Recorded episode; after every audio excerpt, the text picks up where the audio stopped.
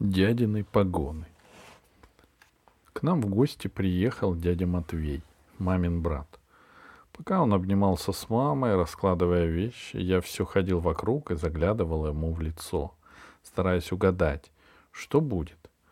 Куда дядя Матвей позовет меня и что подарит. Но он только подмигивал и ничего не говорил.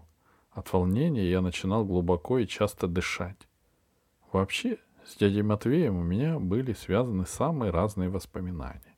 И хорошие, и плохие. Хорошие, потому что дядя Матвей был шумный, веселый человек. Плохие, потому что любил подначивать. А я это не люблю, даже боюсь. Не обращай внимания, улыбайся и молчи, учила меня мама. Но меня никак не получалось выполнить ее совет. В тот вечер я принес дяде Матвею шахматную доску и прогромыхал перед его носом. «Ага», — весело крикнул он. «Замотовать хочешь, дядьку?» Я молча положил доску на диван и стал доставать фигуры. Папа одобрительно смотрел сбоку. Дядя Матвей передвинул к краю доски большой живот и гулко прокашлялся. Каждая партия Каждая партия кончалась неожиданно быстро. Дядя Матвей ловко переставлял фигуры, и они легко и весело окружали моего короля Тугодума. После каждой партии дядя Матвей одинаковым голосом спрашивал меня. «Еще? Замотовать хочешь, дядька? Ах ты какой!» Вдруг я почувствовал набухающий в горле плотный ком. Стало душно. Я вышел на кухню и заплакал. Мама сказала дяде Матвею. Я слышал ее громкий шепот. Связался с ребенком, шахматист. Проиграй хоть одну. И дядя Матвей крикнул уже другим недовольным и виноватым голосом. «Эй, гроссмейстер, иди отыгрывайся!» Я помотал головой, хотя никто этого не видел. «Нет, хватит». Это было давно. Теперь я сидел в большой комнате и ждал. Теперь лето. Может, мы пойдем на футбол? Может, в зоопарк? А если дядя опять начнет подначивать? Главное не поддаваться, улыбаться и молчать. Дядя вышел из кухни, вытер рот большим платком и полез в чемодан. Я даже вспотел от волнения. Вдруг у него в руках оказался маленький бумажный сверток. Главное, думал я быстро, не расстраиваться. Может, ерунда какая-то. Он стоял и хмуро разглядывал меня маленькими, веселыми глазками. «Хочешь в армии служить?» — спросил он неожиданно. Из кухни вышла мама, улыбаясь, прислонилась к дверям. Я молчал и тоже старался улыбнуться. «Не хочешь?» — притворно удивился дядя Матвей. «Инженером хочешь, как папка». «Жаль». Он стал медленно разворачивать сверток — меня сорвало с дивана, и я прижался к круглому животу дяди Матвея. «Спасибо!» — крикнул я. «Большое спасибо! Очень большое!» Быстро наступил вечер. Я сидел у себя в комнате и рассматривал дядины погоны. Это были настоящие офицерские погоны с тремя маленькими звездочками. Зашла мама и велела ложиться спать. Я сунул погоны под подушку и стал медленно снимать рубашку. Взрослые о чем-то разговаривали. Я решил прислушаться. Как всегда, не, мо... не мог. Хотелось скорее лечь и нащупать рукой холодные, колючие звездочки. — Ну что, Матвей, слышно?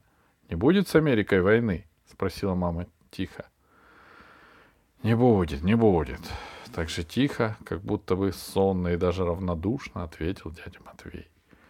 Чуть что, соседки бегут крупу покупать. Не знаешь, что и думать, вздохнула мама. При чем тут крупа? Недовольно подумал я и закрыл глаза. Все. Кончена прошлая жизнь. Кончены игры в солдатиков и мишек. Дядя Матвей прав. Я стану офицером. Когда вырасту? Когда вырасту. Что-то тупое и безнадежное было в этих словах. Нет я стану офицером не когда-нибудь, а сейчас. Я сел на постели и одними губами произнес. Клянусь быть настоящим офицером. и снова бухнулся на подушку. Вот я и иду по улице.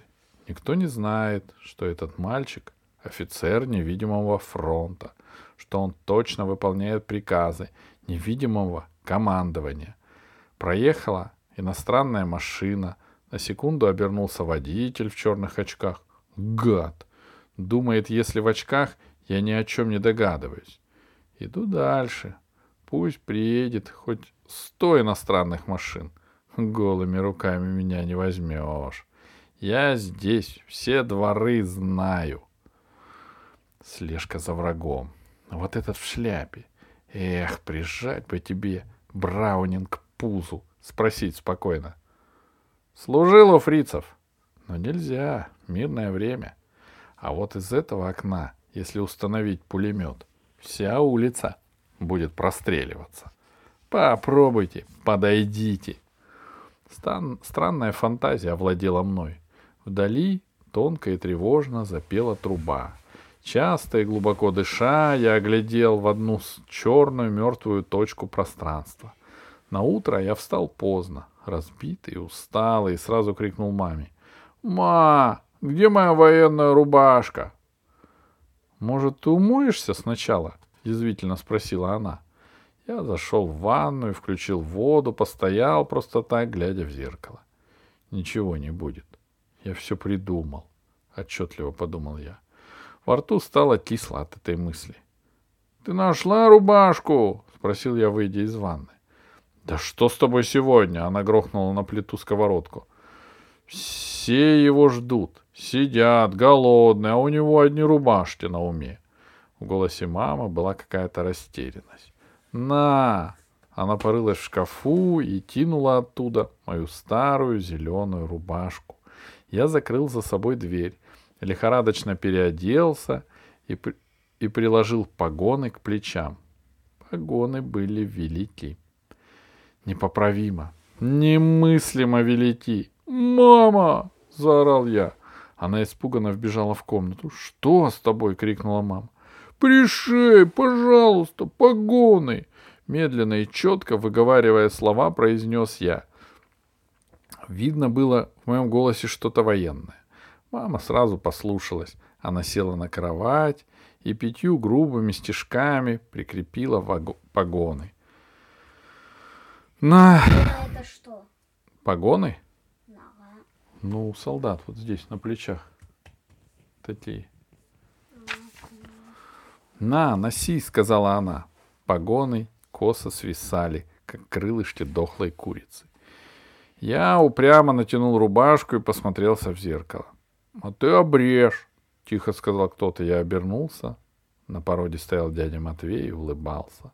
Картон оказался плотный, грубый. Ножницами он не поддавался.